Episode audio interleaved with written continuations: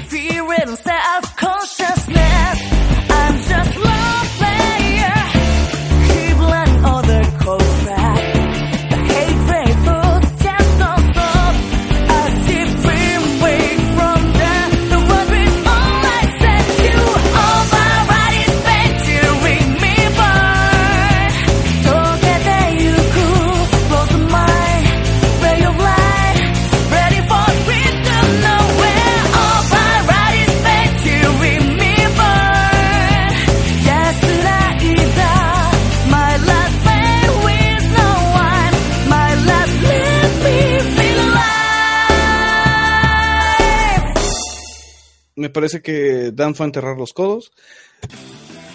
Entonces, ya, Sácale muy como. Se fue a, a sacar, a cambiar el topo de madriguera.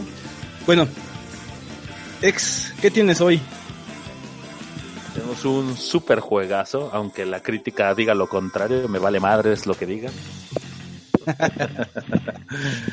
no, mira, este. El juego es Carrier, es un juego que salió para Sega Dreamcast. Eh, es un es un survival horror que salió en, en, un, en una época muy complicada, en donde estuvo saliendo Resident Evil.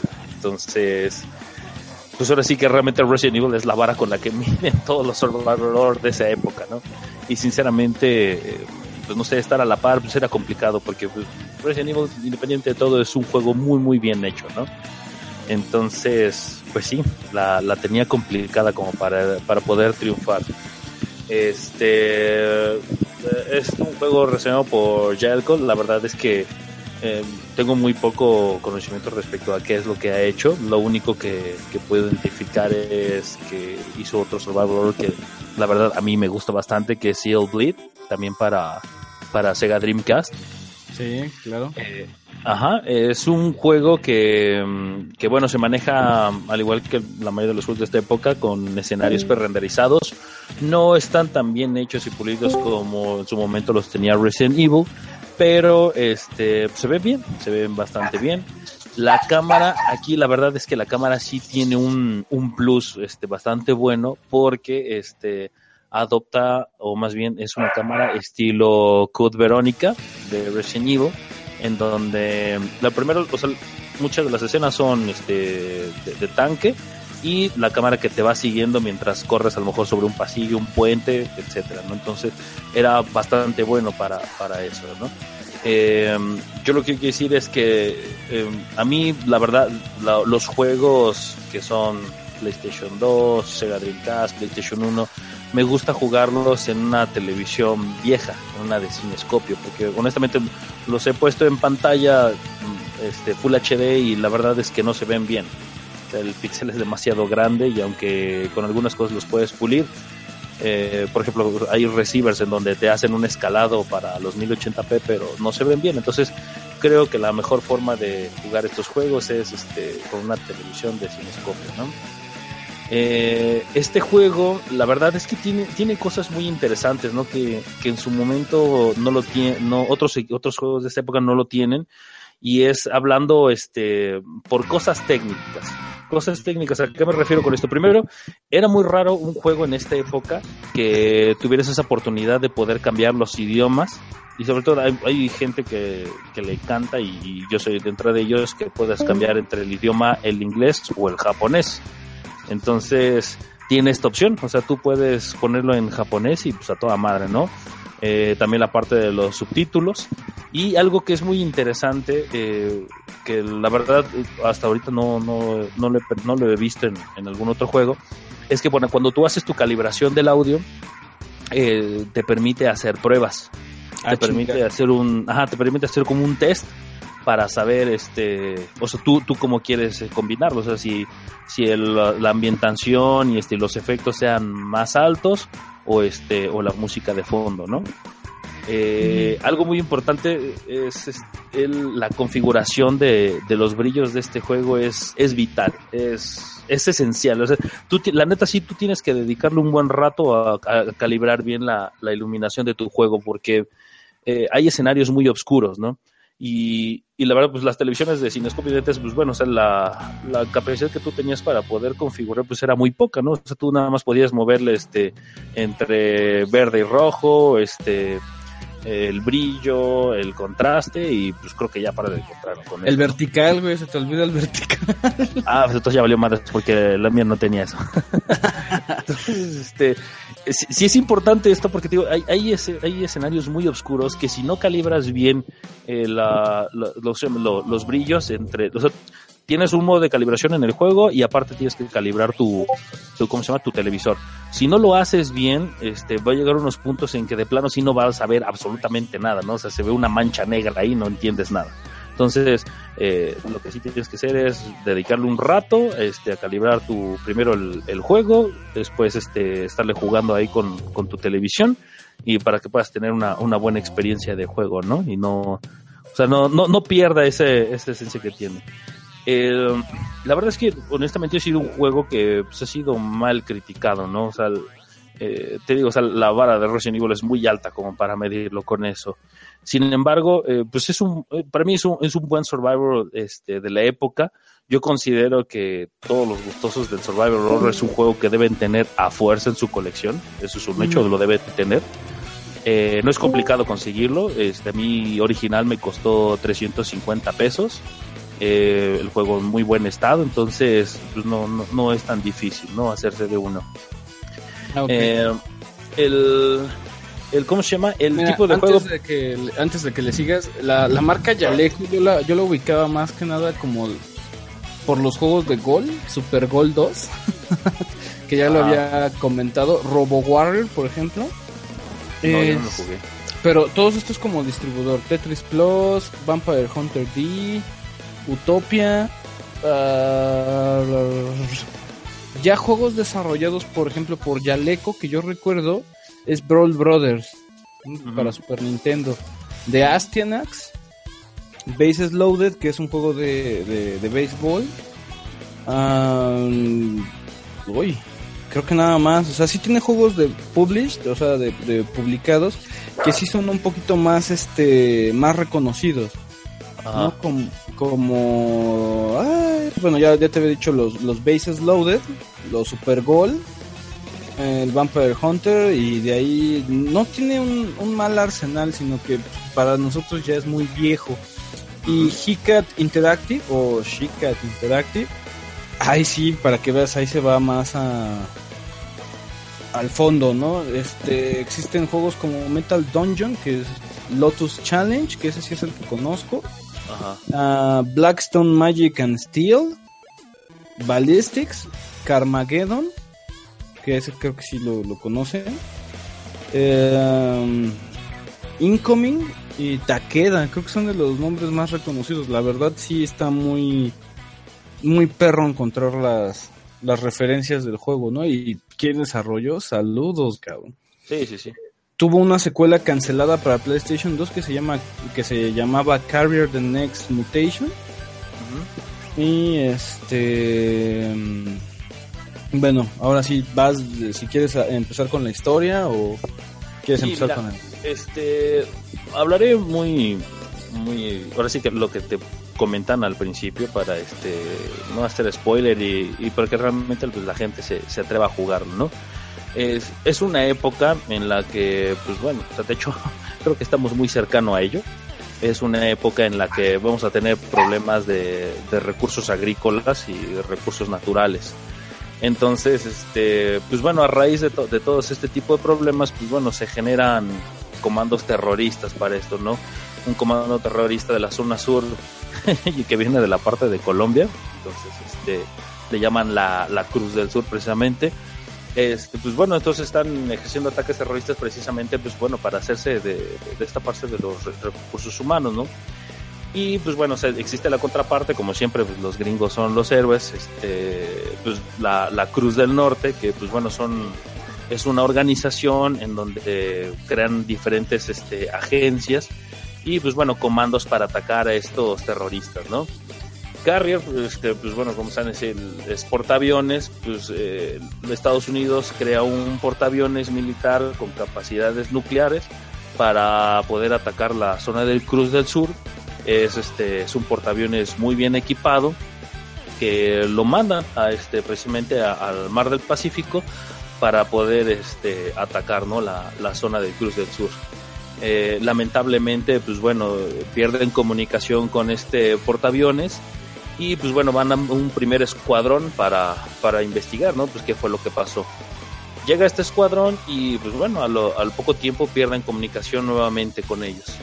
Mandan un segundo escuadrón, que es precisamente en el, en el escuadrón en el que tú llegas, y pues este, ahí es donde empieza nuestro juego, vas llegando en un helicóptero, eh, este helicóptero localiza dónde está el portaaviones, se intentan acercar, tú, este, ¿cómo se llama? Pues eres un, agente de esta parte de la, de la Cruz del Norte, que se llama Jack Ingalls, el personaje principal.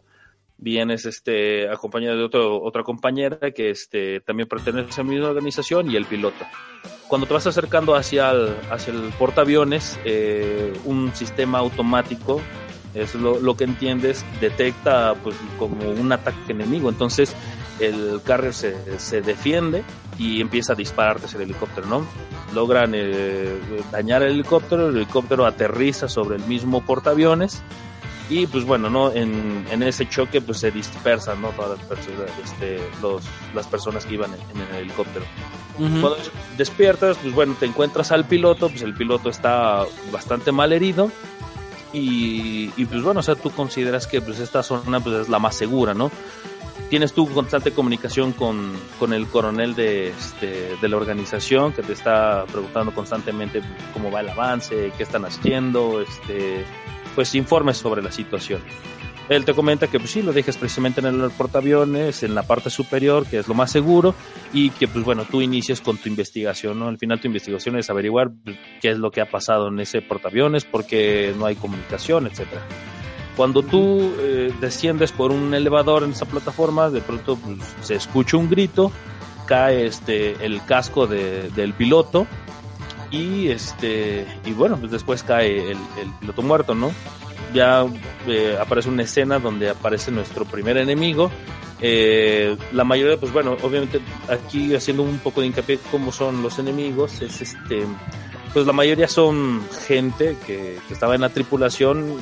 Eh, esto lo digo porque pues todos van a tener la, la, misma tipo de vestimenta.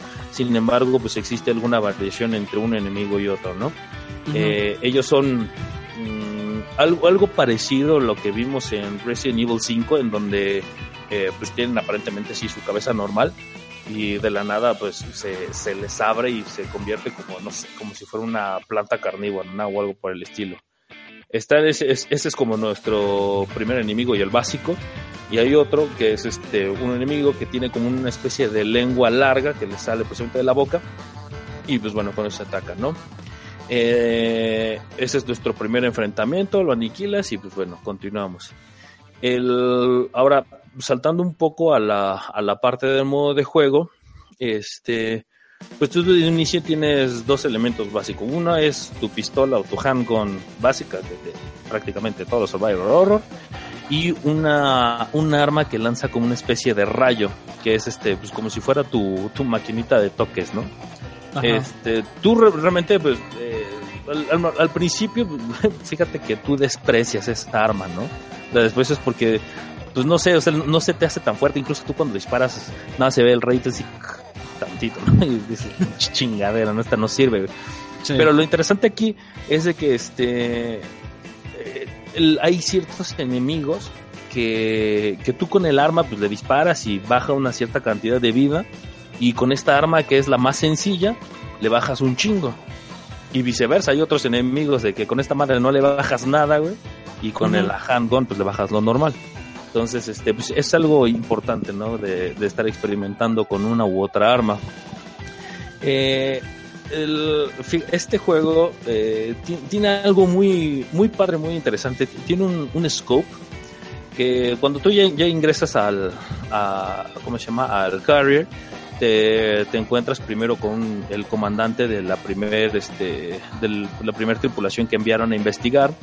Este, y él te pide que, que debes conseguir eh, unos discos para hacer la activación de, de los sistemas de seguridad desde el del carrier porque están todos activados, entonces la mayoría de, del portaaviones está bloqueado. Entonces ahí es cuando tú inicias tu, este, tu investigación pues por todo el, el carrier, ¿no? De, de todos los niveles. Son, o sea, el carrier realmente es, es muy grande, ¿no? Son seis decks lo que tienes, más aparte pues las torretas. Entonces es un chingo de escenario lo que hay para, para explorar. Eh, los escenarios platicando un poco, pues bueno, o sea, son muy... eh, el carrier se ve así como un poquito futurista. Este, me recuerda un poco a, a lo mejor a, a Alien. Este, da como esa impresión. Eh, es padre porque, pues bueno, o sea, el- eh, se ven así pequeñas cosas destruidas. Eh, dentro de su capacidad, pues bueno, o sea, se ve que están haciendo cortocircuitos, algunos cables que estén destruidos, etcétera, ¿no? Sí, Entonces- esta, esta perspectiva mucho de Resident Evil, ¿no? Lo, lo que estoy viendo, solamente que el, el rendereado de la de los fondos No se ve tan detallado como en Resident Evil. Sí, O- no, no, no, no lo es. No, lo- bueno, es el- depende, o sea, porque en Resident Evil a lo mejor tú tienes la, ese, ese margen de que pues estás en una ciudad, ¿no? Entonces tienes más elementos que meterle, que el bote de basura, este, el poste de luz, cosas de ese estilo, ¿no? Pero pues aquí al final tú estás en un, en un portaaviones que pues, realmente pues no te encuentras gran cosa, ¿no? O sea, tú ves el escenario y pues sí ves este, el piso de reja y este, y algunos La placa- pues, que van por los costados, ¿mande? Sí, las placas de aluminio, o sea, nada fuera de lo común. Sí, lo exacto. que veo es que es, es, es un poco claustrofóbico a veces, ¿no? O sea, te encuentras a los enemigos en pasillos muy reducidos o cuartos como tipo elevador, ¿no? En que tienes nada más, han de ser los, los cuartos de 5 metros por 5 metros y te atacan dos o tres enemigos. Ahorita lo estoy viendo para, para poder contextualizarme un poco de, de- de lo que estás hablando. Hay, he estado viendo los juegos de, de iluminación que tiene. Para mí la verdad eso se siente mucho más se siente un poquito un paso más adelante que, que en su tiempo Resident Evil no eh, cómo juega con la luz del, del escenario Es que, fíjate, e- e- eso es ahí a lo que voy, pre- precisamente porque platiqué un poquito del scope. Es, que de- después de esa escena que te digo, donde el coronel del primer escuadrón lo encuentras y te pide los discos, tú después encuentras un, una zona este, médica, un cuarto médico, donde encuentras este, un doctor que está fuera de, fuera de sí, ¿no? Está loco el cabrón, ¿no? Tiene incluso un, un este, un, pues una persona amarrada a una camilla, ¿no? La tiene esposada. Y esta persona, pues, o sea, se ve normal, pero pues está encabronada, ¿no? Entonces, este, pues el doctor, tú le preguntas, pues, ¿por qué lo tienes así amarrado al cabrón, no? Y este, y le dice, pues mira, ¿no? Y le empieza a disparar al güey este y no le pasa nada. Y dice, ah, chinga, Por ¿Qué eso pedo, lo no? tienes amarrado. entonces le dice, y, y- y es cuando te entregan el scope. El scope es como, eh, así como Resident Evil Revelation, es, o sea, tú te pones estos como tipo binoculares y, y ves diferentes cosas a través de ello. Es más, es este concepto.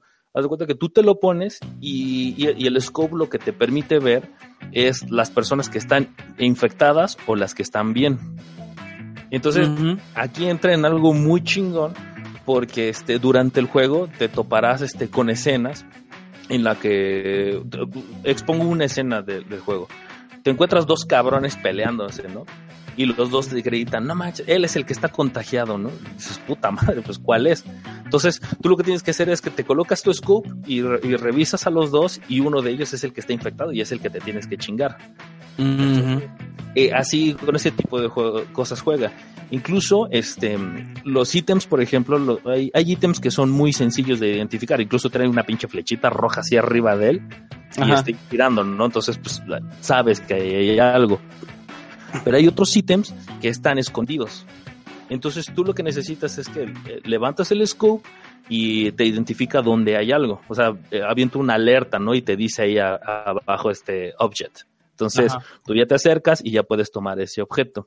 Entonces, ahora, ¿por qué, por qué esta plática del scope? Hay, de- este, hay enemigos que, que no se escucha absolutamente nada. Tú entras en un pasillo y pues, tú vas corriendo, ¿no? Y como es este típico de- del tipo de juego tanque, pues tú no sabes qué hay después del, del siguiente este, pasillo, ¿no?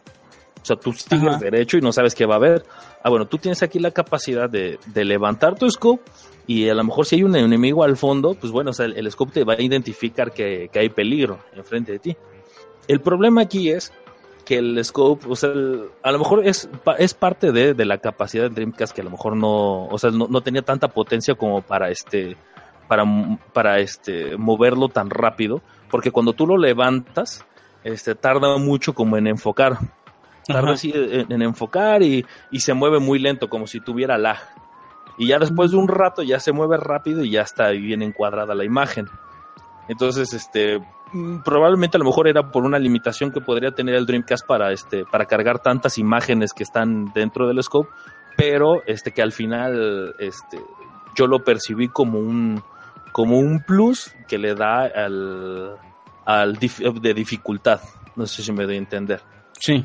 Entonces, hay escenarios muy oscuros, levantas tu scope y pues alcanzas a ver al enemigo, ¿no? Ahí te digo que hay ocasiones en que no dicen absolutamente nada y madre, ¿no? Incluso algo que me gusta mucho es que eh, entras a, un, a una nueva habitación y este abres la puerta y pues, o sea, el- por el tipo tanque, pues lo único que ves es al personaje viéndolo de frente, pero no ves Sí. qué hay en toda la habitación.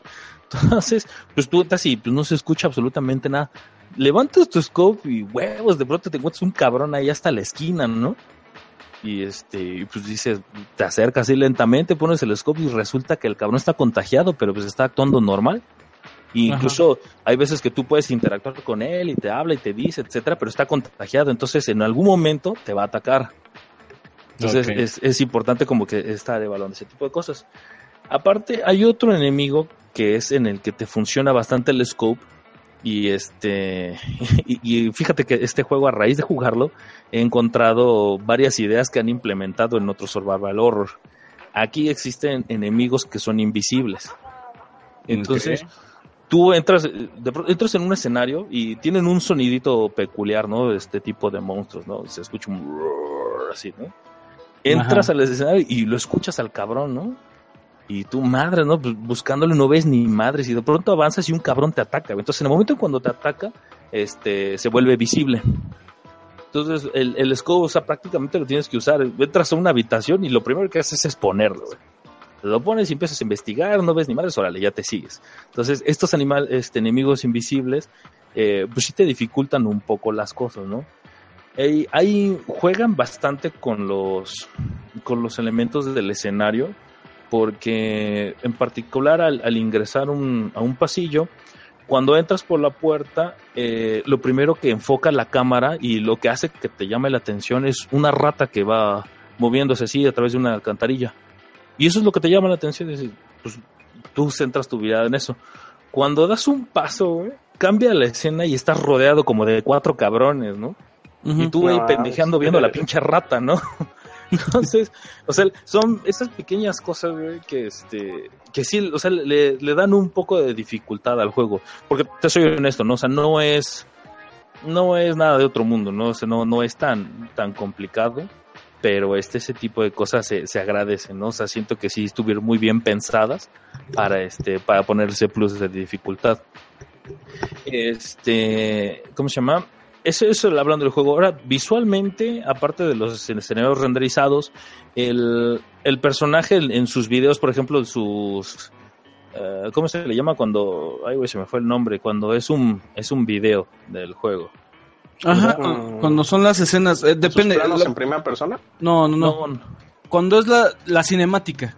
ándale, Ah, la cinemática. cinemática. Cuando entra la cinemática del juego, la verdad es que se ve bastante bien, ¿eh? Sí, o sea, sí se ven bien, se ve el juego de, de bastante nivel, incluso tirándole bastante a, a lo que hemos visto en, en PlayStation 2. Entonces, e- es, bueno. Y al momento ya de- del juego, cuando ya este, ya estás utilizando tu personaje, eh, pues, no, no se ve mal, ¿no? No se ve mal. De hecho, tu, tu personaje principal así trae su traje de comando y trae como unos gogles gigantes en la cabeza. Y el típico güero gringo, ¿no? Parece, el- parece este figura de Digimon, el, el personaje principal de Digimon, pero ya crecido, güey. Todo inflado el cabrón. ¿sí? Sí, sí, con esteroides. Sí, sí, sí, exacto, ¿no? Entonces, este. Eh, el- haz de cuenta que de- dentro de- del carrier te vas en- topando que algunas zonas están infestadas de, de una plaga como plantas. Eh, así, como zonas en donde los muros desaparecieron por completo y es una planta gigante la que está cubriendo todos los muros, pisos, etcétera.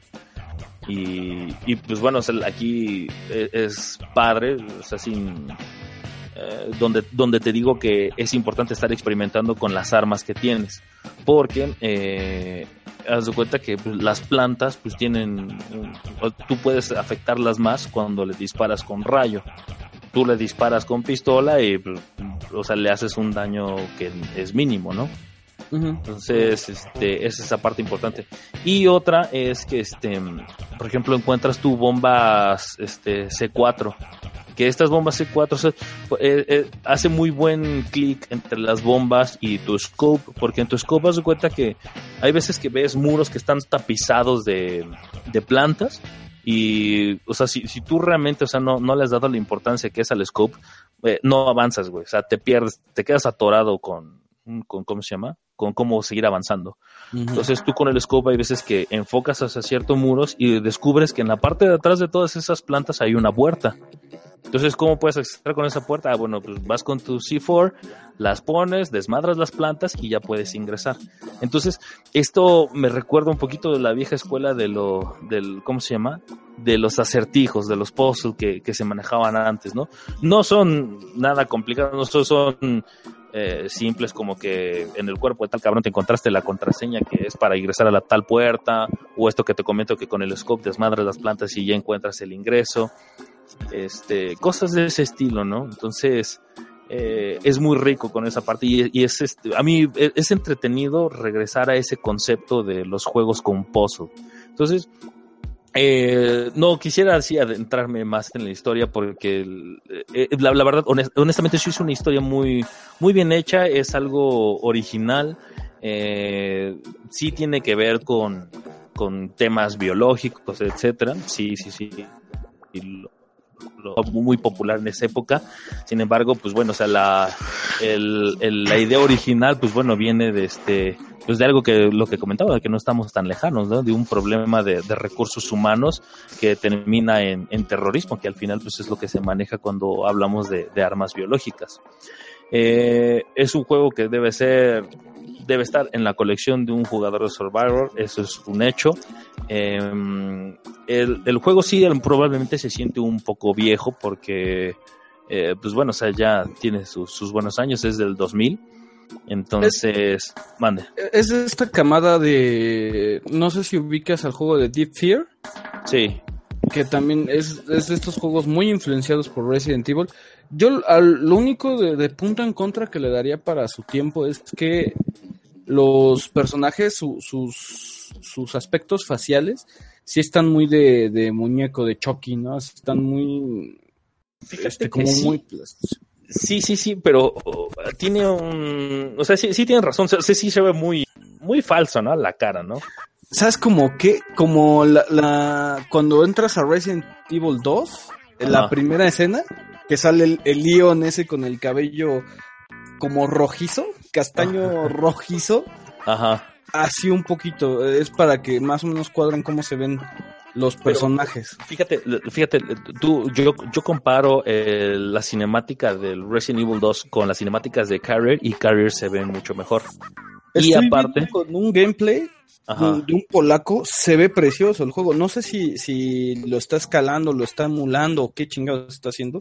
El pinche juego no le duele nada, eh. O sea, no se ve No, no, no, es que, es que la, la ambientación, o sea, por, por eso te decía decir, de lo importante que es calibrar tu televisión, o sea, porque el- si lo haces bien, tu experiencia de juego es muy chingona, güey, es muy, muy chingona. O sea, porque el- lo- lo- los oscuros son muy, muy bien adaptados, güey, en el aspecto de que eh, los pasillos, este, que no ves absolutamente nada, o hay, hay escenarios en donde el pasillo literal, o sea, se ve oscuro y lo único que te alumbra es cuando, cuando lo que te decía que los cables que están haciendo corto, cuando hace corto, en ese momento se, el destello te alumbra el Sí, pasillo. A los que están ahorita en el, en el chat, les voy a dejar el link del video que estoy viendo de cómo está corriendo el juego. Y la verdad se ve, se ve bastante bien. O sea, no- supongo que ha de estar en un emulador de PC. Porque se ve Ujú. súper súper fluido, ¿no? Vi otros gameplays. Dije, ah, esto ya se ve como una CRT, ¿no? Pero sí, la verdad, eh, gráficamente se ve muy, muy, muy fluido para su tiempo. Eh, obviamente, vamos a ser sinceros, es serie B, güeyes. O sea, están, están en un transbordador, en un carguero repleto de... No son, no son zombies, son mutantes. Entonces, este. Pues yo la verdad, está, está como entre un paso de. de para cuadrarlo en, en nuestras analogías de Resident. Entre Code Verónica y este. y Resident Evil los, los originales, ¿no? El 3, por ejemplo. Entre, ese, en- entre esa activación gráfica, ¿no? Así es. Casi más tirado al, al, al lado de Code Verónica, ¿eh? Yo creo que Code Verónica es un poco superior en, en cuanto a técnico. El Code Verónica normal, no el Code Verónica X. Sí, sí, sí. De hecho, pues bueno, Code Verónica pues, es casi de su época, ¿no? Y, y en la misma consola. Entonces, este. Sí, sí, efectivamente. Código Verónica sí es muy superior. Eso sí me queda claro. Nada más que las cámaras fueron muy bien implementadas aquí al tipo Código Verónica. Entonces, sí, sí. Sí, sí, sí, o sea, se, se ve bien. Algo que de lo que te comentaba es, por ejemplo, los personajes en, en el tiempo real del juego. eh, algo que, que es importante es de que ellos tienen, estos personajes tienen gesticulación facial Así es. y, y Resident Evil no lo tenía. Resident No. Evil era así el, el pedazo así, nada más moviendo la mano así toda cerrada con los dedos y aquí sí se ve la gesticulación de la boca y los ojos. Ah, como, Ah. como Metal Gear Solid, ¿no? Que se- nada más mueven la cabecita. Ándale, sí, sí, sí, sí, sí, sí. Y este no, o sea, sí se ve, o sea, también con pinche monote sí se ve grandote de la cara, pues bueno, o sea, sí se ve que abre y, este, cierra la boca, los ojos parpadean, etcétera. Entonces, para su época, pues la verdad es que es algo bien logrado, ¿no? Te digo, o sea, la, la crítica, pues no, no le fue muy bien a este juego, este pues obviamente te digo, o sea, lo, lo comparaban directamente con Resident Evil, no, no está a ese nivel, sin embargo, sí es un juego que definitivamente se tiene que tener, no, no está caro como para poderlo coleccionar. Sí, es fácil de Este, conseguir, es- sí, Eh, sí, yo, yo lo conseguí en, en Mercado Libre, digo 350 pesos, y de un cabrón de aquí de, de de Guadalajara. Guadalajara. Sí, Sí, de hecho, en Guadalajara hay pregunta, varios. abuelo. Yo, yo intenté jugar el, el de um, Fragile Dream. No, no, este, Fear el de um, Fear Effect. Eh, Es más difícil, güey, porque bueno, en cuestión de, de que ya ves que yo no pude porque se lo sentí muy tosco ya en cuestión de controles. Fear Effect yo lo agarré hace poco, hace como un mes y medio, y fue una patada en los huevos, cabrón, el primer jefe. O sea, no, pero fue- es que yo, yo no pude, güey, o sea, ya, ya, güey, una vez entré, güey. Empecé a jugar, güey, y entré y salí del mismo puto cuarto como siete veces, güey. Porque ya ves que, pues esas cámaras son, son fijas, ¿no? Entonces entras a un cuarto, güey, y la cámara cambia, güey. Entonces tú tienes que empezar a avanzar a lo mejor para la derecha, güey. Tú venías de hacia arriba, güey, y de repente tienes que empezar a avanzar hacia la derecha, güey. El, el control Entonces, es tipo hacia tanque, arriba, güey, y me salgo, güey. el control es tipo tanque. Sí, es tipo tanque. Y, Ya con el- este, y, hab- y hablando así de- del control, este, fíjate que, por ejemplo, ya ves que el, el control DualShock 2 de, del PlayStation eh, eh, el adicional que tenía con respecto al PlayStation 1, no, eh, perdón, el, el DualShock de PlayStation 1 también ya lo tenía, que era el tu stick analog, tú gradualmente lo ibas empujando y este y tenía una función diferente. Si tú le empujabas poquito, pues bueno, tu personaje como que iba a hurtadillas hasta que lo, lo presionabas por completo y se movía más rápido, ¿no? En, en Carrier funciona de esa manera, o sea, tú puedes utilizar el, el pad o este o el joystick. Entonces, el joystick este gradualmente pues va este acelerando el, el Con- caminar con de tu personaje. de- con sensibilidad de, de- de presión, pues. Sí. El análogo. Ajá. Ah, te- sí, dale, dale. Y este, a mí, a mí la verdad es que el, el, el control de, el de GameCube y el de Dreamcast para mí se me hace el control por excelencia para jugar Survival Horror. No sé, pues, se me hace lo más práctico para, para poderlo jugar. El- en el control de tanque, ¿no? Vamos a Ah, en el control de tanque. Sí, exacto, así es. Y este y algo eh, nada más así hablando respecto a cómo funciona el control del Dreamcast aquí en tu pantalla, la donde tú tenías tu, tu ¿cómo se llama? tu memoria, lo que te aparece es tu condition o tu estado de salud.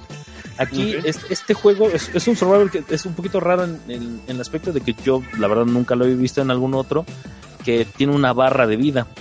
Tus enemigos cuando tú peleas con algún jefe, tu jefe tiene una barra de vida. Entonces cuando le vas disparando, pues vas viendo cómo le vas bajando. Entonces tú sabes en qué momento lo vas a matar o, o que no le estás haciendo ni madres, ¿no? Y en el caso de tu personaje es este es lo mismo. También tienes una barra. Eh, algo a- algo que me encanta a mí es de que cuando estás herido que se note que estás herido, ¿no? O sea, Igual, ajá, se toca, Ajá. la- se toca el hombro, tipo Resident, otra vez. Ándale, exacto, así.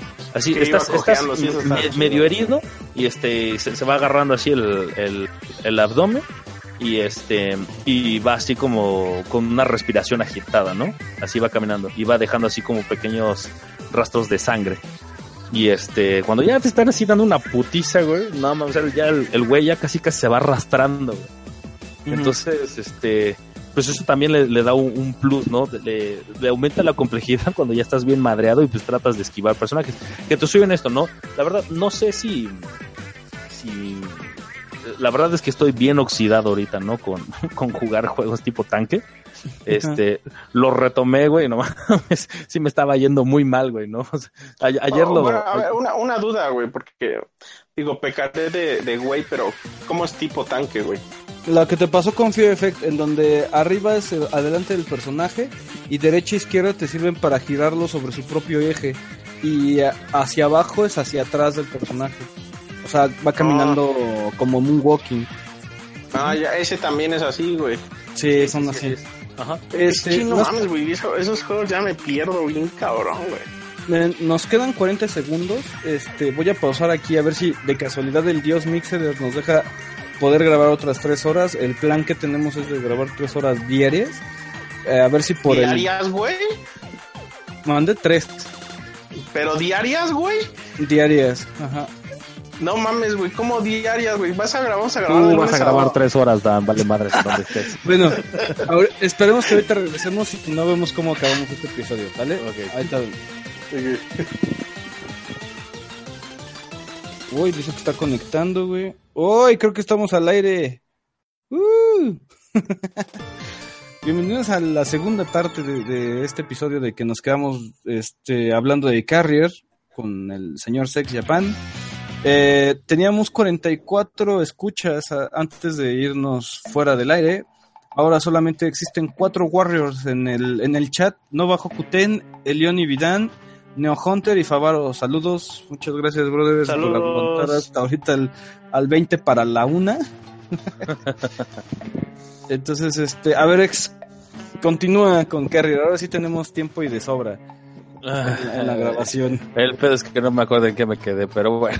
Estábamos hablando sobre los controles. Ah, ya, sí. Este, tanque. Bueno, eso ya, ya nada más es prácticamente para cerrar esto, pero hablando un poquito de cómo, o de ese plus, ¿no? Que te da el control del Dreamcast, es de que tu pantalla eh, te da la parte del condition o tu estado de salud, te lo maneja este como un electrocardiograma, así se ven los pulsos, eh, entre más delgada es el, el movimiento, pues bueno, indica que pues estás este, muy bajo de salud. O es muy alta y pues bueno, significa que pues estás bien, ¿no? Eh, pues ya, para, para cerrar, eh, pues es un juego que, que como les comentaba, que todos los fanáticos de Survival deben tenerlo. Para la gente que no lo es, eh, es un, eh, será un poco complicado tomarlo, puesto que los controles no son tan sencillos. De por sí, tomar un Resident Evil hoy es complicado, pues agarrar un, un Carrier ahorita está cabrón, ¿no? Entonces- Está el triple perro, güey. Sí, sí, sí, sí, no, no está tan, tan simple. Eh, respecto a Resident Evil, pues bueno, era un poquito más sencillo esquivar lo- los enemigos por los escenarios un poquito amplios. En este no es tan sencillo. Eh, sobre todo por lo que les comentaba, ¿no? De que hay enemigos que incluso son invisibles y, y, pues bueno, no, no, no es este, no es tan fácil esa parte. Yo, como les comentaba, eh, no sé si estaba muy oxidado en, en este tipo de juegos, pero cuando lo tomé, eh, pues empecé a sufrir por, por, este, por cosas para curarme, que son unas botellitas así como bebidas energéticas, de diferentes niveles, ¿no? Una de nivel 1 que te sube un pedacito de barra, nivel 2 que te sube más o menos la mitad, y un nivel 3 que pues, te cura todo, ¿no? Llamémosle que son como la, la planta verde, dos verdes y verde con roja. Entonces, este, más o menos ese es el, el estilo. Este, sí, me, no, no me, ahorita que lo retomé, porque es es un juego que, que lo compré hace mucho tiempo, obviamente y tristemente, no me enorgullezco, pero lo compré en pirata porque era la forma de conseguirlo y en pirata me costó muchísimo adquirirlo. Una vez teniéndolo, este, pues en su momento lo terminé, pero pues estamos hablando de, yo creo que más de 10 años. Y ahora que lo retomé, pues sí, sí me hizo, este, ponerme nervioso. Ponerme nervioso en el aspecto de, no por terror, la verdad, es un juego que no, no provoca terror, pero pues sí, este, por las condiciones en las que te llegas a encontrar, pues sí te pone un poquito nervioso, ¿no? Para poder, este, salir, ¿no? De las broncas. Entonces, de, de balas, pues, mm, no, no es que mm, sí sufres un poquito de ellas, no llegas a un extremo en el que se te acaban por completo. Y de bebidas energéticas o de salud, ahí sí le sufrí un poquito porque sí me llegaron a quedar como, pues a estar así en el filo, ¿no? Uno a veces luego se siente súper poderoso porque traes ahí tus, tus cinco botellitas para curarte. Aquí llegó un punto en que nada más traía una y no andaba muy bien en condición de salud, entonces, pues bueno. Em, pues bueno, banda, pues yo se los recomiendo comprarlo. Eh, si lo compran, lo más recomendable es que lo jueguen en una televisión vieja, de, esas de cinescopio. Eh, de hecho, la mayoría de los juegos de PlayStation 2 los recomiendo jugar de esa manera. Y pues bueno, con eso cerraríamos el famoso Carrier.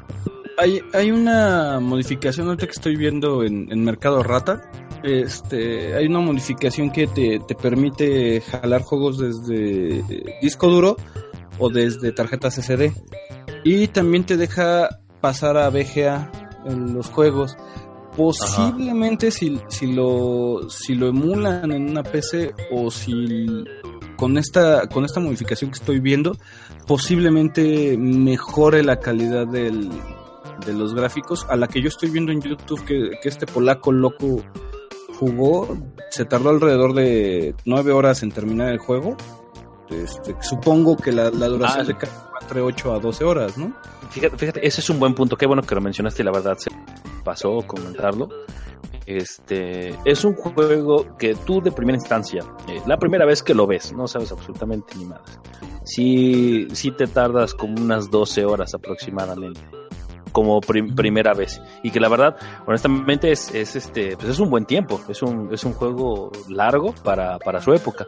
Y algo que este, que se me olvidó comentar, y que pues bueno, es una, es una idea copiada, pero bueno, al final está bien. Es que este tiene dos escenarios. Tiene dos escenarios que es tu personaje principal y el personaje secundario, que es una chica que también es un agente. Pues bueno, es, es su, su escenario es un poquito más pequeño, o, o su historia es más pequeña, pero pues al final este, pues tienes un modo de rejuve- rejugabilidad del juego, ¿no? Que en este caso sería como un Leon Claire.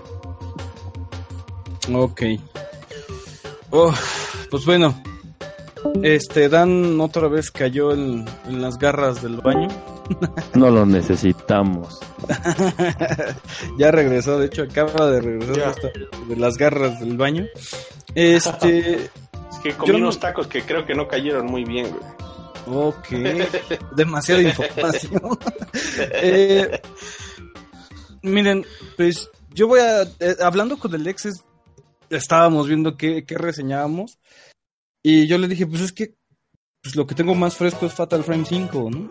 Y me dice, no, no seas cabrón, hasta que empecemos bien todo, toda esta onda del, del terror, pues ya es cuando lo vas a poder liberar. Entonces, pues bueno, hay que aguantarse un poquillo. Eh, Castigaron al abuelo. voy, yo creo que, yo creo que voy a empezar a reseñar la, los juegos que quiero hablar de Wii U, sin, sin los tapujos. Es que, haciendo un poquito así, un paréntesis, abuelo. ¿Sabes, sabes por qué te pregunté, este, o sea, precisamente de los juegos para reseñar y en específicamente de Wii U? Porque, no sé, güey, yo, yo soy bien pinche bipolar, ¿no? Sea, un día odio la Wii U y al día siguiente la amo, güey, ¿no? Lo mismo que pasó con el Vita, güey, que un decía que era una chingadera y al día siguiente me lo compré, ¿no? Ajá. Eh, no sé, güey, fíjate que en, en estos días eh, he disfrutado, o sea, porque te digo, o sea, por las condiciones en las que me encuentro, que no tengo pantalla, güey, pues dices, puta madre, pues, ni modo, voy a jugar con el Wii U, güey. Pinche síndrome de Estocolmo, güey. Entonces, no sé, como que estoy como en mi segunda oportunidad del Wii U y, este, y la neta me está encantando, güey. O sea, me, al grado de decir, no mames, me, me encanta lo, lo que hay, güey. Entonces, eh, desafortunadamente no, no tengo tantos juegos y por eso te, te pedí así, de, reseña algo de ese estilo, güey, para saber qué más me voy a comprar, ¿no? Ujú. Este, la verdad, estábamos a, les voy a comentar un poco, estábamos hablando, nos reunimos Cosmo, Pocho, Ubaldo y un servidor aquí en, en la de su cueva, la original. este, ¿Cuál es la pirata, güey? No mames. la casa de Ubaldo es la pirata. No mames. No mames, güey, esa no es la de su cueva, güey. Jamás va a ser la de su cueva, no mames. Ah, es que él dice que la, la nueva de su cueva o la origin, la, la de no acepta imitaciones va a ser la de Ubaldo. Pero bueno, Ah, este, Ah, Es aquí Hablan- vaya del de su casa, güey. Ah, bueno, eso sí. Este, hablando de, de este, de lo que estábamos comentando en la mesa, él apuntaba de que todos los, que, que la Wii U era, había sido un fracaso y comentaba Cosmo, pues es un fracaso en ventas, ¿no? Lo, lo cual concuerdo absolutamente, es un fracaso en ventas. Sin embargo, nosotros apelábamos que las experiencias que tiene Wii U son, son muy buenas. O sea, hay, eh, comentaba Waldo que, por ejemplo, Wonderful One on One es un fracaso. Yo le decía, Wonderful One on One es un muy buen juego. O sea, eh, tal vez las mecánicas te pueden gustar o no. Y ya si no te gustan las mecánicas, pues sí, no es un juego para ti. Al, a lo mismo que Star Fox Zero. ¿no? Este, viendo y, volviendo el tiempo y de diferente perspectiva, viendo la- las cosas que han salido para, para Wii U, pues tenemos un Bayonetta 2, tenemos Splatoon, tenemos Donkey Kong Country. Él, él afirmaba que pues, Nintendo falló en- en innovación. Y lo que le dije fue, pues este 3, y lo comenté creo que en el podcast pasado del, del E3, lo que yo vi fue puro piu, piu, piu, piu, disparos aquí, disparos allá. El God of War, que era un hack and slash, se convirtió en The Last of Us. Eh, vamos, el mismo, la misma mecánica de disparo, me muevo, eh, viene un ataque zombie, más, más enemigos en pantalla, pero sigo disparando en tercera persona o en primera persona. No vi un platformer como tal, no vi un este un juego de puzzles, no vi un juego de supervivencia, etcétera, ¿no? Todas las mecánicas. O sea, si, si hay algo que lo que está careciendo la industria, por lo menos en estos años, es de innovación, ¿no? De, forma de jugar. Entonces, eh, viendo en el Wii U la- las cosas frescas que nos presentan, eh, se encuentra este juego de Splatoon. Splatoon nos los empezaron a vender como un como un disparador multijugador. Eso fue la premisa que nos dio Nintendo. Y la verdad, el, el discurso que nos dieron fue: Splatoon va a ser eh, en los disparadores de tercera persona multijugador, como fue Mario Kart para los juegos de carreras. Y tuvo mucha razón. O sea, cuando nosotros veíamos los juegos de carreras antes de Mario Kart, lo único que veíamos eran los coches moviéndose y la tendencia iba que mientras más realista fueran hacia lo que tenemos hoy, mejor iba a ser el juego de carreras. Sin embargo, Mario Kart dijo, oye, ¿sabes qué? Puedo meter a, a estos cabrones con un modo... Puedo meter mis personajes en modo arcade, hacer un pinche desmadre, cambiar la forma de, ver el juego de carreras, que simplemente, si ves, era correr más rápido y agarrar mejor las curvas que el rival. Ah, no, pues Nintendo agarró y puso las armas, ¿no? Puso estos power-ups, eh, puso la perspectiva de, ok, voy a utilizar mi modo 7 de, la consola para poder girar ¿no? L- el- la pista. Bueno, lo que pasa aquí en Splatoon es, vamos por partes, es un, es un tirador en tercera persona, que lo que se trata es de que tú vas a pintar con, más bien, tus armas son de tinta y puedes pintar, puedes atacar a tus, tus este, a tu equipo enemigo con la, misma tinta de tu color y obviamente explotarán, ¿no? Te darán puntos por ello. Pero la principal ah, mecánica de juego de, de Splatoon es pintar el escenario. Quien más pinte el escenario, el equipo que pinte más la superficie del escenario es el que gana. Esos son en los términos de básicos, ¿no? Es un, es un enfrentamiento 4 contra 4 en donde quien pinte más la superficie gana. Son, son partidas de 2 a 3 minutos. No te tardas en encontrar partida. Todo el, el sistema de networking trabaja a la perfección. Puedes. O- Oye, hablando, hablando de eso, ¿realmente es, es bueno este, los servidores de Nintendo para este juego, güey? No he tenido ¿Son problemas. estables, güey?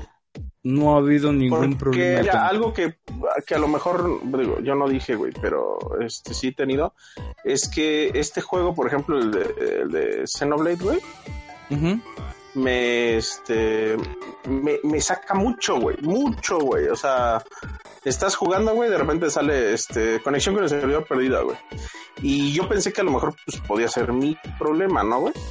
Pero he consultado, güey, con ya mucha gente, güey, y a todos les pasa, güey. Aquí no he tenido yo ningún problema. En, en punto de vista muy particular, nunca me he caído.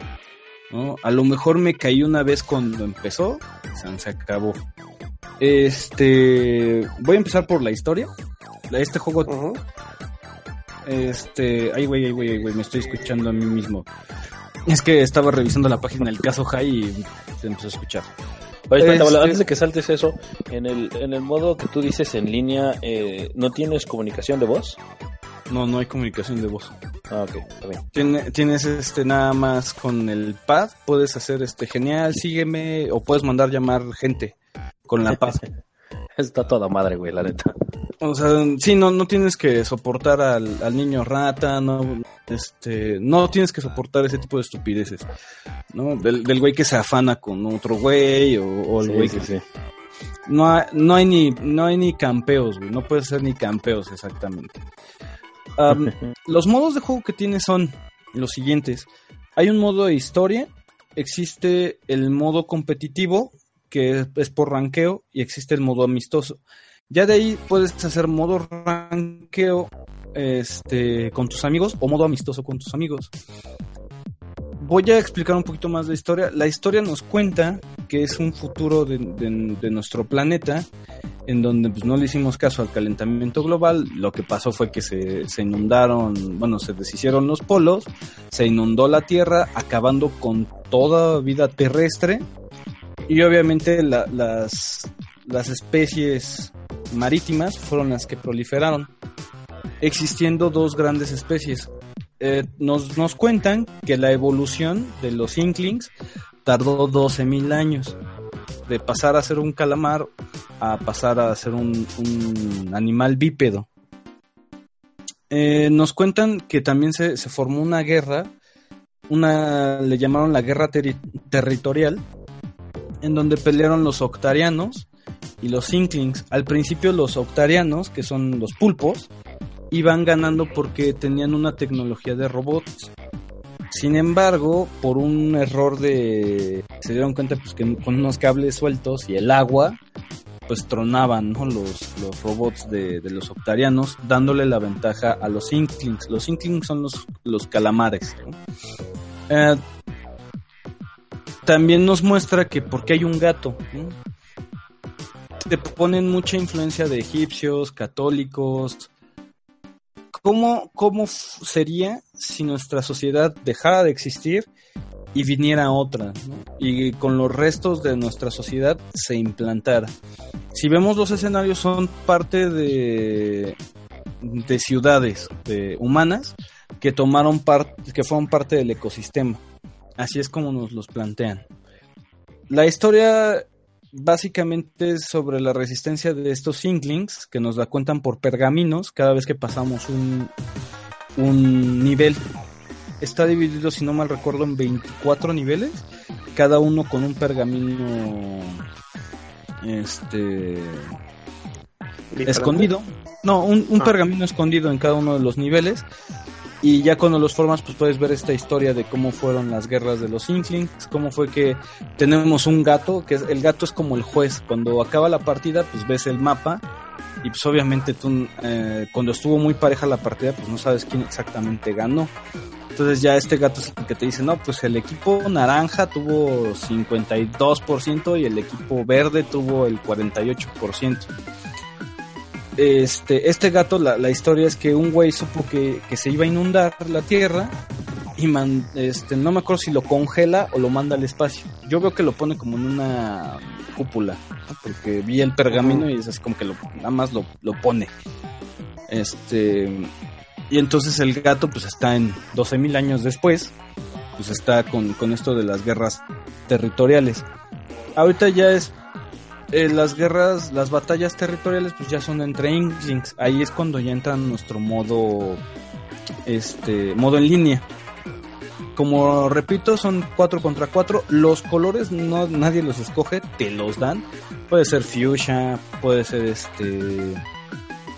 eh, ¿Cómo se llama? Pueden ser cian, o sea, puede ser un color cian, puede ser un verde fosforescente. Pero entonces, o sea, entonces, o sea, so- son cuatro contra cuatro, refiriéndose a tú, eh, cuatro de tu equipo contra cuatro de la consola, pero por ejemplo, eh, No, cuatro en línea también, cuatro personas del mundo. Y aquí es ah, el- o sea, o sea, tú, todo el tiempo te puedes enfrentar a alguien en línea, sí, aunque sean los cuatro enemigos y tu, y tu party. Ajá, sí, tus cuatro enemigos y tú con tres personas más. ¿Y, No, y la- es random la selección de los equipos o, o tú puedes decir, abuelo, No. tú, eh, abuelo Dan y yo contra los otros, ¿no? En ¿Se el, modo de, de- en el modo de amigos me parece que sí. Nunca he tenido los suficientes amigos en Wii U para poder hacer esto. para probar el modo con amigos. A ver si me puedo ir de Pobre yo. abuelo, sin amigos. Ajá, sí, sí, eh, si están escuchando, eh, pues agréguenme. Luego nos ponemos de acuerdo para que... Agrégame a mí también porque necesito ayuda para terminar el Mario. Yo, yo te agrego, abuelo. Ahorita este, prendo el Wii y te agrego, pero, No pero tienes no tengo Splatoon. Ese es mi problema, güey. Eh, creo que nada más tengo a Gabo con Splatoon, a Cosmo y Ubaldo, pero Ubaldo nunca lo juega, güey. Entonces, eh, ya saben. Entonces, este. mm, Lo que me gusta es que mm, todo es. a- ¿Sabes qué? Eh, la computadora te ordena, la computadora te da el color y aquí viene un tache tal vez, para algunos es un tache, para mí es totalmente indiferente. Ah, me parece que son ahorita 12 mapas, pero los mapas no se eligen. Los mapas solamente hay, dos por día.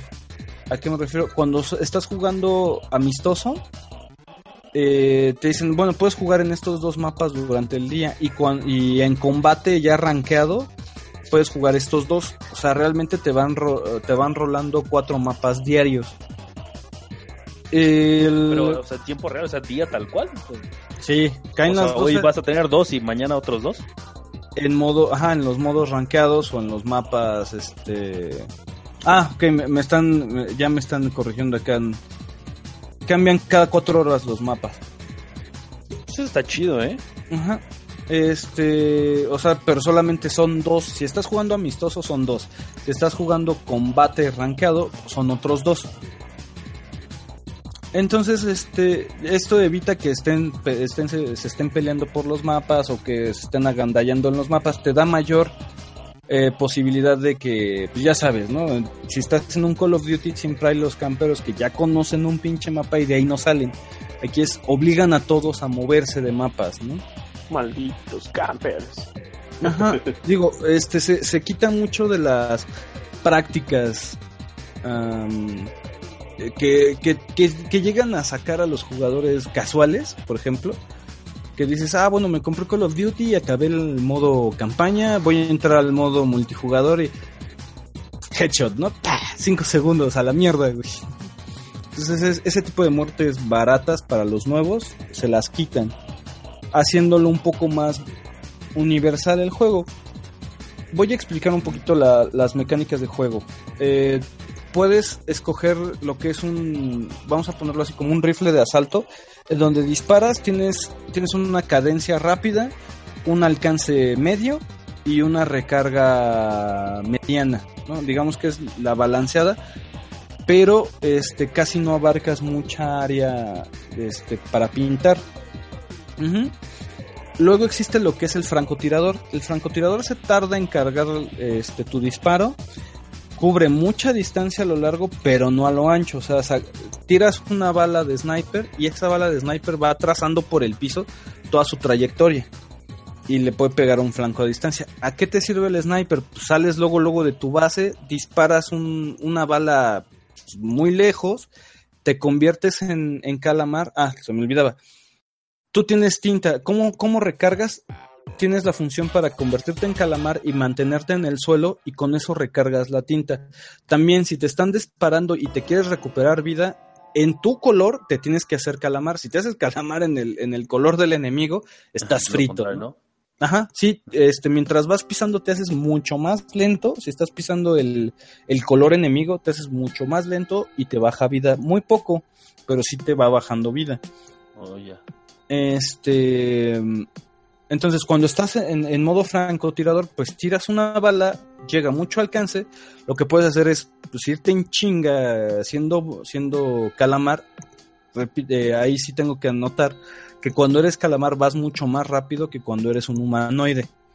Entonces te puedes ir en chinga a un, a un punto estratégico y volver a tirar o empezar a venadear a los demás mientras que tu equipo se, se, se ocupa de pintar la cancha mientras tú te, tú te preocupas por matar a los güeyes que vayan llegando. El, ter- el tercero es el rodillo. El rodillo tiene muy corto alcance, pero mucha área de pintado. Si tú te, si tú te acercas con alguien y vas tú hecho la chingada, el, el rodillo va como que, como que es una planadora. Entonces, si tú te acercas a alguien de metralleta y no te ve o lo llegas por la espalda, lo aplastas, ¿no? O bueno, lo revientas. Ajá. Y también con un sniper. Pero pues, obviamente en una batalla ya de disparos, si te ven a lo lejos, estás frito, ¿no? Este, el, el- el rodillo sirve más como estratégico para cubrir el área. Y este es la es el arma que a mí más me gusta, es la que más utilizo. Y luego ya vienen unas combinaciones de las demás armas. Por ejemplo, tienes la- las que son como Gatling Guns, que son ¿cómo se llaman? Son armas muy pesadas que necesitan cargar, pero cuando sueltas el disparo, pues es una metralleta de es una Gatling, es una metralleta de piso, pues, que son de las que van girando. Entonces esa hace demasiado daño a tus enemigos, también abarca mucha área, pero se tarda muchísimo en cargar. Eh, luego continúas con una cubeta de pintura. Esa más o menos es un poquito más, puede ser más práctica que el rodillo en algunos casos para atacar enemigos y cubre más o menos la misma área que el rodillo. Pero eso sí, se acaba muy rápido la tinta en, esa en esa arma, por lo tanto hay que estar constantemente convirtiéndose en calamar. El rodillo te aguanta mucho más que, que la cubeta. Entonces, este, esas son por lo menos las cinco armas principales. Hay, cada vez que subes de nivel, te dicen, ah, bueno, mira, ya desbloqueaste estas tres armas. Te pueden dar un rodillo, una cubeta y una metralleta. Tú dices, ah, bueno, pues yo ya quiero comprar, no sé, la metralleta por mi forma de juego. subes otro, otro de nivel y te dan tres. Te dicen, ah, bueno, ahora tienes un francotirador, tienes una metralleta y tienes, no sé, una Gatling Gun. ¿Cuál escoges? No? Y cada vez van mejorando las armas hasta llegar al nivel 20. Ajá. Oye, También- ¿tú, tú tienes algún scorecard en donde, o sea, tu, tu personaje va subiendo de nivel o, Sí. o, o algo así que te va identificando que eres muy cabrón? Este, no, tienes dos. El rango, que puede ser, mira, yo he llegado hasta el B, supongo que llega a A, tal vez a S, no sé si llega a S, en, en modo competitivo. Y el, eh, para subir de nivel de personaje, o sea, dices, ah, puede ser este, soy el ex Japan, el rango en competitivo soy B más, y este, mi nivel de juego es nivel 45. Eso quiere decir que cuántas Mm, ya. partidas te la cuentan tan- tanto en competitivo como en amistosos. Ajá. Ahí subes de nivel. Cuando subes de nivel también desbloqueas ropa. La ropa se divide en tres. En los accesorios de cabeza, eh, tu playera y tus tenis. Mientras más estrellitas tengan, pues más mejoras van a tener. ¿A qué me refiero con mejoras? Supongamos que tienes unas zapatillas de nivel 2 o de nivel 2 estrellitas.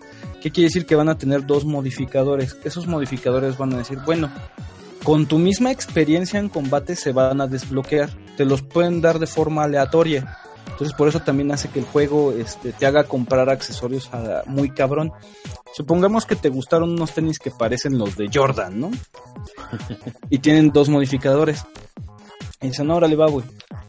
Cuando subes de nivel con tu experiencia, te desbloquean el primero. Y te dicen, ah, ¿sabes qué? De ahora en adelante, cada vez que te hagas calamar, vas a, vas a subir tu velocidad de recuperación de tinta. Ah, bueno, órale, chingón.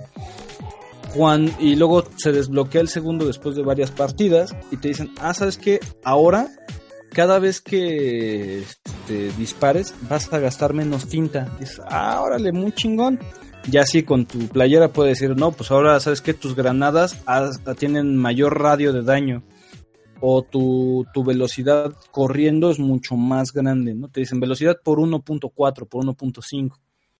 Oye, Este, pero por ejemplo, igual- por ejemplo, pero cuando, cu- cuando ya entras a jugar cooperativo, o sea, te busca una selección de personajes que estén más o menos a tu mismo rango. no. O, sea, no. que te, te puedes topar con un güey muy cabrón y te mete una madriza. Sí, no te puedes topar con un güey muy cabrón porque al final de cuentas se, se equilibran los, los personajes. O sea, Ajá. se agarran y dicen, ok, este, hay cuatro güeyes de nivel 45 y cuatro güeyes menor, de, de nivel menor a 20. Pues agarran y como que separan dos güeyes de 45 por un lado y los otros dos. Más o menos el algoritmo que he visto es que, lo, que los equipos en, en cuestión de nivel sumados den lo más aproximado de, de puntos. O sea, 35, 20, 15 y el otro lado va a ser 36, 24, 14, ¿no? Entonces nada más la diferenciación es de uno o dos niveles, ya sumados todos los, los participantes. Ok. Entonces, hay, en donde sí puede, puede cagarlo el, el- el aleatorio, este, es de que, ah, güey, pues hay tres güeyes con rodillo en tu equipo. Eso sí no lo, no lo, no lo prevé el, el algoritmo. Me ha tocado de que somos tres güeyes con rodillo y del otro lado son tres güeyes con puras pinches, este, metralletas. Entonces, pues uno va pintando y los otros güeyes sabes que te van a matar. Ya cuando te ven empiezan a ganar mucho terreno. Les cuesta trabajo, pero este, ganan mucho terreno. O sea, al principio los tres rodillos, poca madre, se, se, se ocupan del- de la mitad de la cancha. Pero ya después, este, salir de esa mitad es muy fácil perderla. Entonces, este, la verdad, creo que estas son las mecánicas. Hay el Splatfest, que viene el último, que es el 22 de junio. La verdad, nunca, nunca he estado en uno. Eh, espero poder estar en el último Splatfest, que es más o menos, me parece que, si no mal recuerdo, creo que cantan las, las, las, las primas Calamar. Y este, pero hasta ahí es lo, lo único que, lo único que sé. Vienen unos amigos de, de diferentes colores. Ah, sí, cierto. ¿Qué, qué hacen los amigos? te dan, te dan nuevas misiones. Eh, Tifos, Tifos 1000 dice que los, los Splatface son geniales. No los he visto. Si quieres, ahorita nos comentas un poquito de qué son. Y este, ¿qué más te puedo contar? Yo la verdad creo que es de, de los juegos de Wii U que se deben de tener a fuerzas mientras sirva el internet, ¿no? De, de para Wii U. Porque, o sea, si, si cierran el servidor, no hay un modo. El modo offline es el de la... Son 25 niveles nada más Ajá. de tu modo historia. Y la verdad, es, es un juego que tú llegas cansado de trabajar. No sé, punto que eh, te peleaste en el trabajo. Este, tu Con pareja te hizo caras, ajá, sí, no, no, no. El, el niño reprobó siete materias, güey, ¿no? Así, No mames, pobre abuelo, güey, no te va muy bien, güey. llega, llegas a harto, ¿no? De, eh, eh, de esos días que, que no te pintan al sol. Agarras, prendes tu consola, te echas cinco o seis partidas de Splatoon. Y no, no, no no te digo que tus problemas se van a arreglar, güey, sino que por lo menos te, te hace calmarte, ¿no? Y ver las cosas un poquito más frío.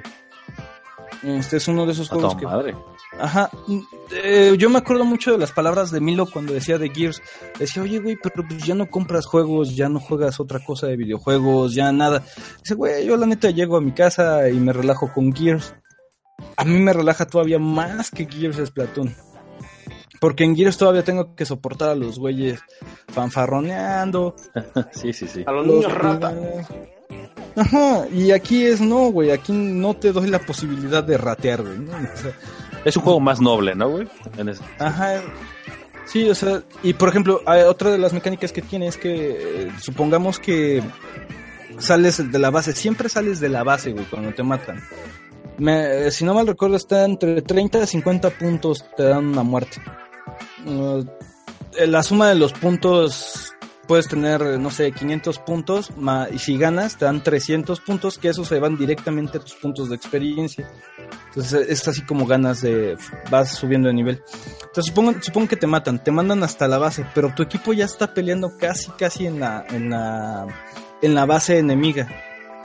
Entonces lo que tú haces, ves tu, ves tu gamepad y ves el mapa completo y ves dónde están situados tus amigos. Entonces tú puedes tocar a uno de tus compañeros de equipo e inmediatamente se- te conviertes en un calamar y sales disparado hacia allá como, como si fuera propulsión a chorro y caes ahí donde, donde tú pusiste, ¿no? Con tus cuates.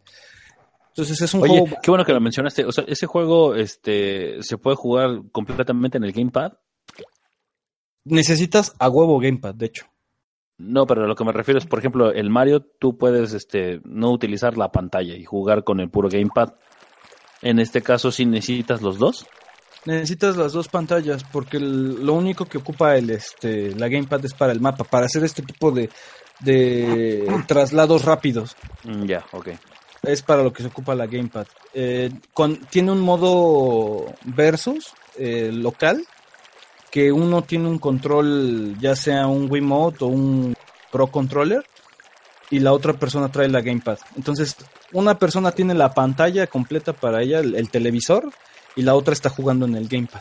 Eso sí, cuando tienes tu modo cooperativo, ahí es el, la- el primer jugador juega en la gamepad y el jugador 2 juega en la televisión. Ahí sí es donde te doy la te doy la razón, ¿no? Bueno, más bien te doy el dato para que pueda ser un factor. Cuando salió el juego, aquí fue cuando empezó a dar el punto de inflexión lo- los, los precios de los juegos. Este me parece que fue el último juego que salió en mil varos. Antes No de que empezara a subir a pinche 100 mil, subida fuerte. 200. Ajá. No, De hecho, a mí algo que me encabrona es que pues, yo vi el Mario en 800, el Mario Kart en 800 pesos de salida, 900, y ahorita lo estoy viendo en 1400, güey, en las tiendas. Se me hace muy poca madre, ¿no? Porque, Sí, oigan, sí, este pinche stock de juegos lo compraron cuando estaban en 800, no sean cabrones, son 600 varos más, por lo menos déjalo en 1100, ¿no? Así está chido la inflación, pero no te la mames, son 600 pesos más en menos de un año. Es otro tema, güey. Sí, está Maldito dólar, güey, no mames, no está jodiendo. no, es que, bueno, una cosa es el dólar y otra es la, la cantidad de ratas. Bueno, en conclusión, es un juego que deberían de comprar. Esperemos que por lo menos nos dure un, un año más Splatoon. para poderlo jugar en Wii U. La verdad es cosas muy muy gratas. Eh, Yo, yo la neta lo jugué en tu casa, güey, y está, está bueno, güey, está entretenido, güey. O sea, a mí sí me gustó, güey. No es algo que yo, pues que yo jugara, güey, como, o sea, que me lo fuera a comprar, güey. Porque, pues no es mi estilo, güey, así nada más, o sea, no, no es porque sea malo, güey. Está, está bastante decente, güey. O sea, a a mí- yo que no juego muchos shooters de ese estilo, güey. Pero, pues, o sea, yo creo que para jugarlo con amigos va a estar bien chingón, güey. amigos Sí, en güey, línea. pero está bien caro, cabrón. Sí, está Hay bien que- caro. güey. hay es que... el dilema ahí es tener a alguien que sí, o sea, que, que les, que les guste ese tipo de juegos, güey, ya chingaste. güey. Yo lo juego solo, ¿eh? Todo el tiempo lo he jugado solo. Solo, solo, entrando con diferente gente y no hay ningún problema. Porque, o sea, supongo que aunque tengas tus amigos, pues casi no te comunicas con ellos, es lo mismo. Sí. Entonces, Ah, tus, ese, ese sí, pero... tus objetivos son, voy a tratar de conseguir la mejor ropa y voy a tratar de ser el... eh, apenas yo soy nivel, nivel 15, entre, estoy en 15 y 20, estoy entre 15 y 20. O sea, hay gente que llega al nivel 50, 65, o sea, y, y no hay mucha diferencia, o sea, un nivel 15 se puede chingar al nivel 65, dependiendo de cómo tenga su ropa, ¿no? Para, puedes tener así muchísima defensa, pero si no eres una persona que, que, que acostumbre ser un, un, no sé, un, voy a poner nombres de RPG, ¿no? Un sentinela, un tipo sentinela de que llega y se pone en medio para que le den putazos. Este, si no eres una persona de esas, pues no te sirve, ¿no? Porque vas a ser muy lento. Entonces, ahí tienes que ir eh, jugando y probando tu tipo de, de juego y dices, ah, bueno, a mí me como, como mi caso, ¿no? A mí me gusta usar el rodillo y me gusta ser rápido y me gusta este convertirme en Kraken. Ah, se me olvidaba. Este, tienes granadas por lanzar. Hay diferentes tipos de granadas. Hay unas que son como de cortina, que se abre se abre como un tripié y salen chorros de agua tipo obviamente cortina que hacen como una barrera. Entonces, cuando pasa el enemigo y pasa por esos chorros de agua, pues puta, lo, lo desmadra. Eh, tienes las bombas normales, tienes unas bombas este, por contador de tiempo o también de proximidad. Este. Luego tienes los power-ups que cuando ya pintaste mucho el área, eh, te puede, por ejemplo, a mí me gusta mucho una que te dan un, un tipo bazooka. Entonces tú agarras, ya juntaste, como yo soy rodillo, pues yo no puedo atacar a distancia. Entonces cuando ya junté toda mi cantidad de tinta, aprieto esta habilidad y ya puedo disparar a distancia esta bazooka. Me dan creo que cinco disparos o algo así, pero para matar gente es muy bueno, porque pues mato a, tres de los cuatro, cuatro enemigos que son, me, me alcanza el tiempo para volverme a convertir rodillo y a, y avanzar mucho de, de terreno. También me gusta hacerme Kraken. Cuando te haces Kraken eres un pulpo invencible, más bien un, un este calamar invencible. Entonces puedes pasar eh, por al lado de un güey y lo desmadras y no te va a hacer nada con los disparos. Hay otros que tienen los escudos, esto tipo de como Halo, ya ves que había una como granada que la avientabas en el suelo y se hacía un escudo. Ah, la que sí que- Ajá, se- ajá, sí, sí. Eh, de ese tipo también hay, hay una hay una habilidad. Este, la verdad hay para todos los gustos de cómo jugarlo. Tiene un poquito más de maña, pero que debes de aprender tú cómo jugarlo. Entonces, este, y cómo te gusta jugarlo. Es muy personal ya la, la, la personalización ahora sí del, del, de tu personaje es muy propia de cada jugador. Entonces, si tú llegas a jugar a mi casa con mi perfil en línea, puede ser que no te acomodes y digas, puta, se siente muy lento, puta, se siente muy rápido, pero muy débil.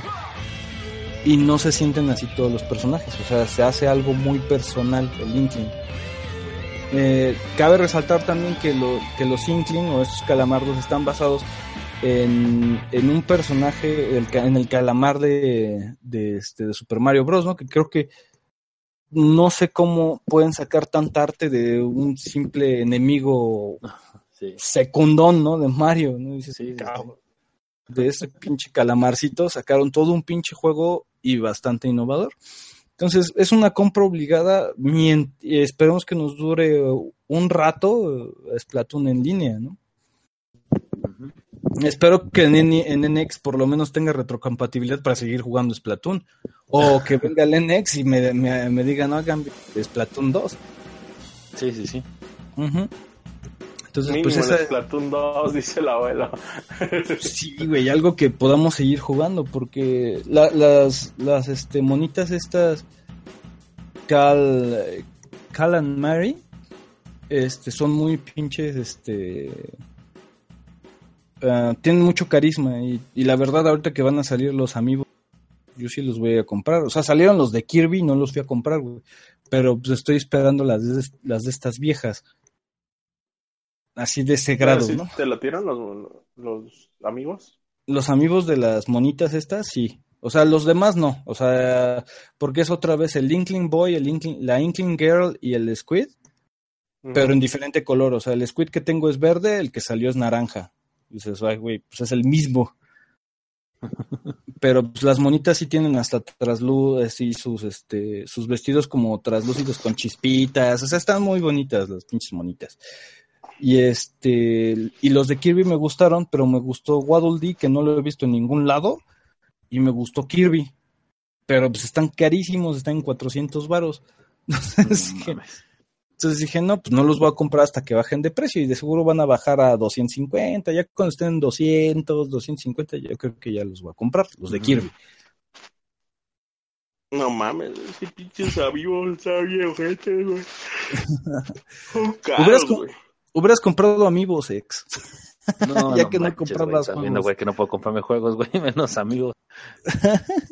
Hay, hay dos aplicaciones para Amiibo. El Amiibo, este, salió un Mario and, Mario and Donkey, o Mini Marios, creo, que son juegos de puzzle.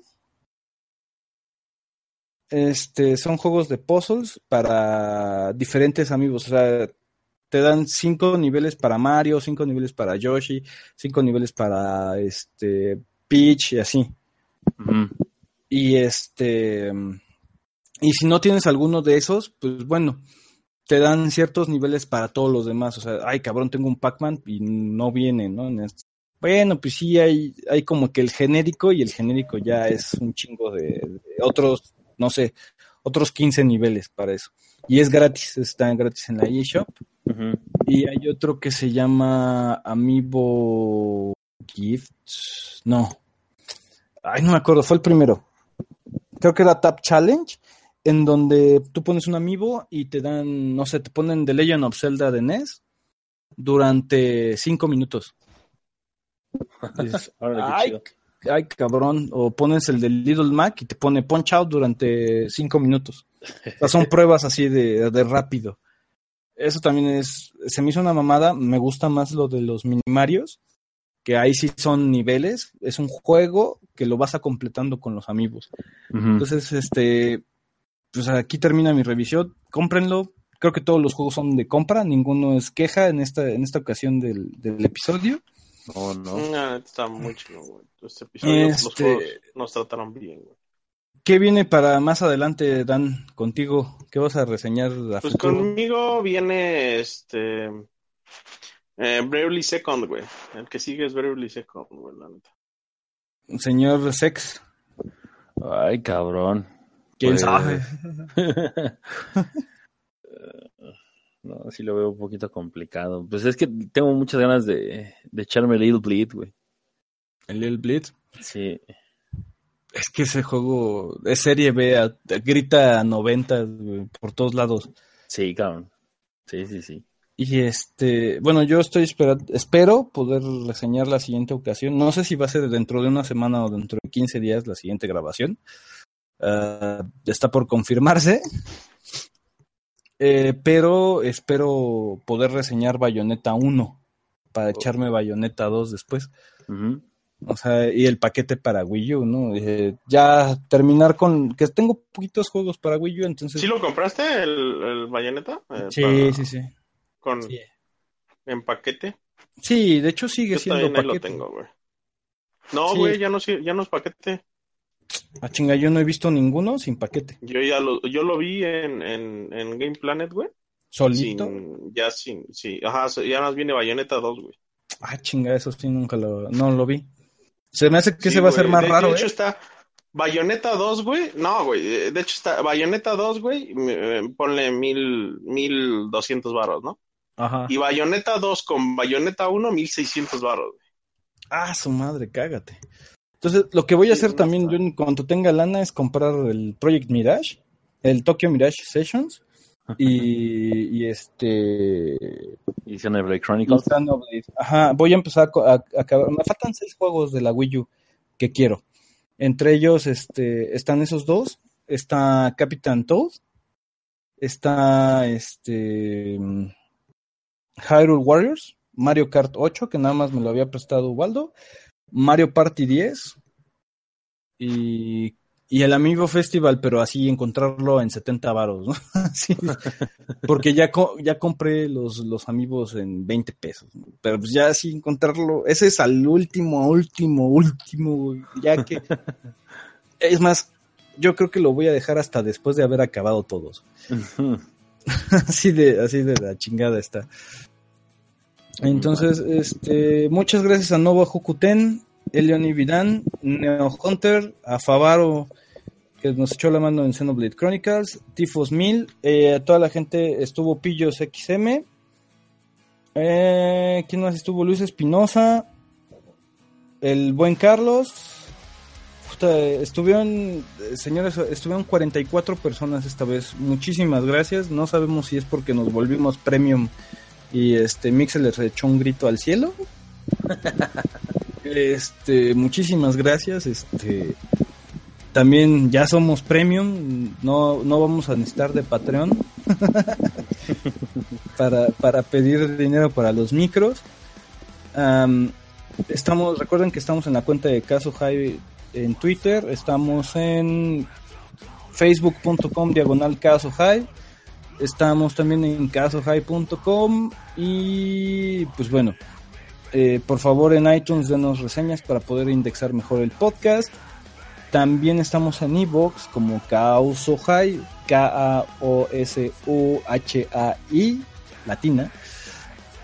Y creo que es en todas las redes en que estamos. Espero que les haya gustado este este episodio. Sin más que Episodio. agregar, dan tus palabras finales. Mis palabras finales, jueguen Xenoblade, está bien chingón. Yo, yo volvería a comprar mi Wii U nada más por ese juego.